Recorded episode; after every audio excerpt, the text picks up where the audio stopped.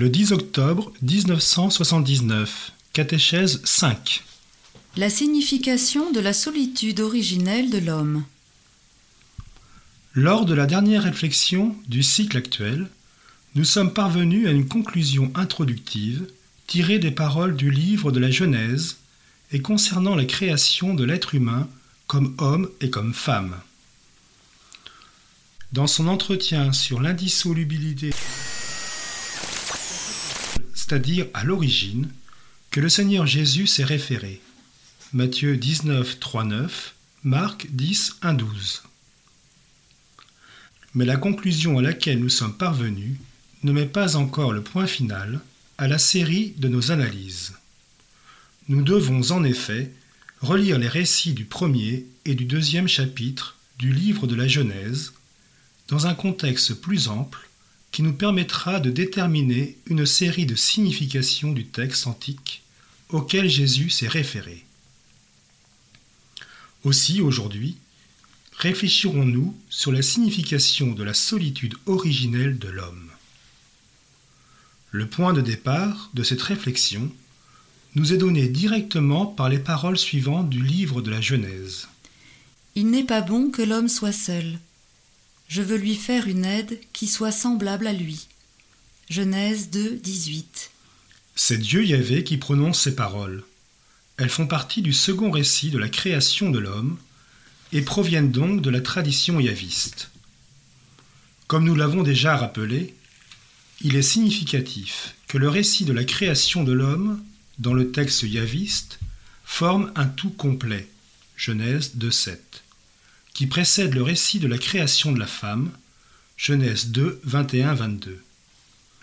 Il est également significatif que le premier homme, Adam, créé du limon du sol, est défini comme homme, is, mâle, seulement après la création de la première femme.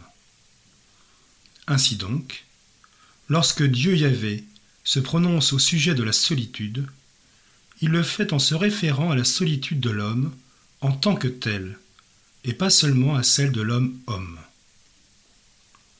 Certes, il est difficile, en se basant seulement sur ce fait, d'aller trop loin dans les conclusions. Néanmoins, le contexte complet de cette solitude, dont parle la Genèse 2, 18, peut nous convaincre qu'il s'agit ici de la solitude de l'homme, homme et femme, et pas seulement de la solitude de l'homme, homme, parce qu'il lui manque la femme. Il semble donc, si l'on se base sur le contexte tout entier, que cette solitude possède deux significations. L'une qui découle de la nature même de l'homme, c'est-à-dire de son humanité, et ceci ressort à l'évidence du texte de Genèse 2, et l'autre qui découle de la relation homme-femme, et ceci est d'une certaine manière évident sur la base de la première signification.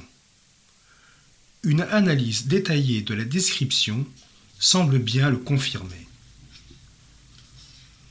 Le problème de la solitude se manifeste uniquement dans le second récit de la création de l'homme. Le premier récit l'ignore. Là, L'homme est créé en un seul acte, et comme homme et comme femme. Dieu créa l'homme à son image, homme et femme, il les créa. Genèse 1, 27. Le second récit qui, comme nous venons de le mentionner, parle d'abord de la création de l'homme et seulement par la suite de la création de la femme, l'attirant d'une côte, de l'homme, attire notre attention sur le fait que l'homme est seul, et ceci se présente comme un problème anthropologique fondamental, en un certain sens antérieur à celui posé par le fait qu'un tel homme soit homme et femme. Ce problème est antérieur moins dans le sens chronologique que dans le sens existentiel. Il est antérieur par sa nature même. Et tel se révélera également le problème de la solitude de l'homme du point de vue de la théologie du corps, si nous parvenons à faire une analyse approfondie du second récit de la création dans Genèse 2. L'affirmation de Dieu Yahvé Il n'est pas bon que l'homme soit seul apparaît non seulement dans le contexte immédiat de la décision de créer la femme, Je veux lui faire une aide qui soit semblable à lui. mais aussi dans le contexte plus vaste de motifs et de circonstances qui expliquent plus profondément le sens de la solitude originelle de l'homme. Le texte yaviste lie avant tout la création de l'homme au besoin de cultiver le sol, Genèse 2.5. Et ceci semble correspondre, dans le premier récit, à la vocation d'assujettir et de dominer la terre, Genèse 1.28. Puis le second récit de la création parle de l'installation de l'homme dans le jardin de l'Éden. Et à ce moment, il nous fait pénétrer dans son état de félicité originelle.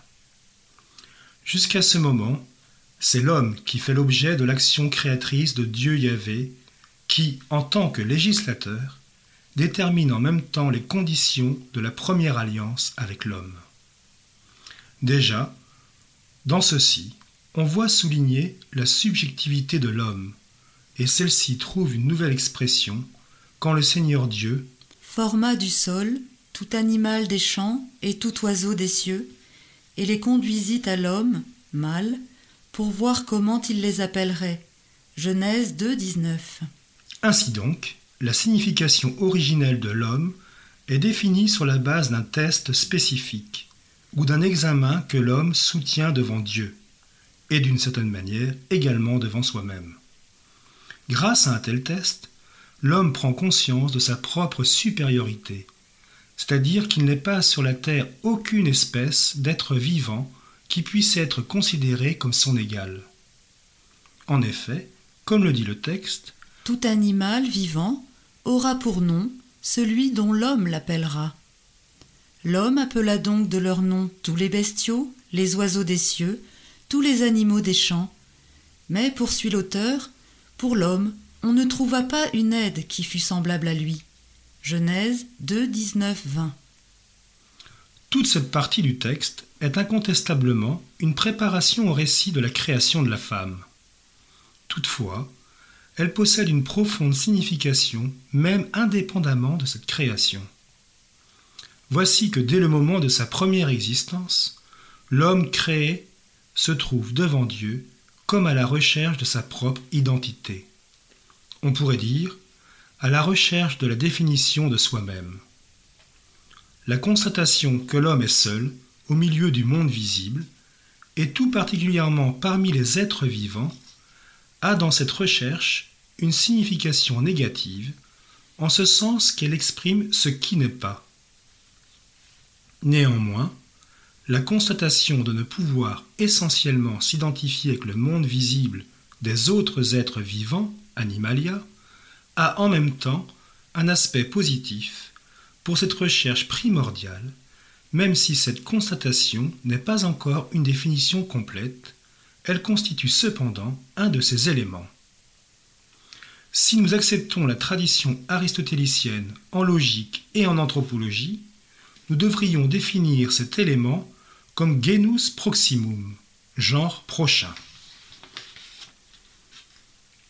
Le texte yaviste nous permet toutefois de découvrir encore d'autres éléments dans cet admirable passage où l'homme se trouve seul devant Dieu, surtout pour exprimer, à travers une première autodéfinition, sa propre autoconscience comme première et fondamentale manifestation d'humanité.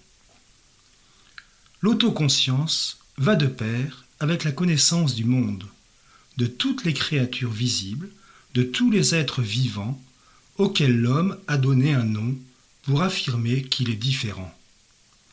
Ainsi donc, la conscience révèle l'homme comme celui qui possède la faculté cognitive à l'égard du monde visible. Avec cette connaissance qui le fait sortir d'une certaine manière de son propre être, l'homme se révèle en même temps à lui-même dans tout ce que son être a de particulier. Il n'est pas seulement essentiellement et subjectivement seul. Solitude signifie également subjectivité de l'homme, et celle-ci se constitue grâce à l'autoconnaissance. L'homme est seul parce qu'il est différent du monde visible, du monde des êtres vivants. En analysant le texte du livre de la Genèse, nous sommes en quelque sorte témoins de la manière dont l'homme se distingue devant Dieu Yahvé de tout le monde des êtres vivants, animalia, par un premier acte d'autoconscience, et par conséquent, de celle dont il se révèle à lui-même et en même temps s'affirme comme personne dans le monde visible. Ce processus, décrit d'une manière si incisive dans Genèse 2, 19, 20, processus de recherche d'une définition de soi, ne mène pas seulement à indiquer, en se reliant à la tradition aristotélicienne, le genus proximum, qui au chapitre 2 de la Genèse est exprimé par les mots à donner le nom, ce à quoi correspond la differentia spécifique, qui est, selon la définition d'Aristote, nous zoon noetikon. Un tel processus mène également à la première détermination de l'être humain comme personne humaine, avec la subjectivité propre qui la caractérise. Interrompons ici l'analyse de la signification de la solitude originelle de l'homme, nous la reprendrons dans une semaine.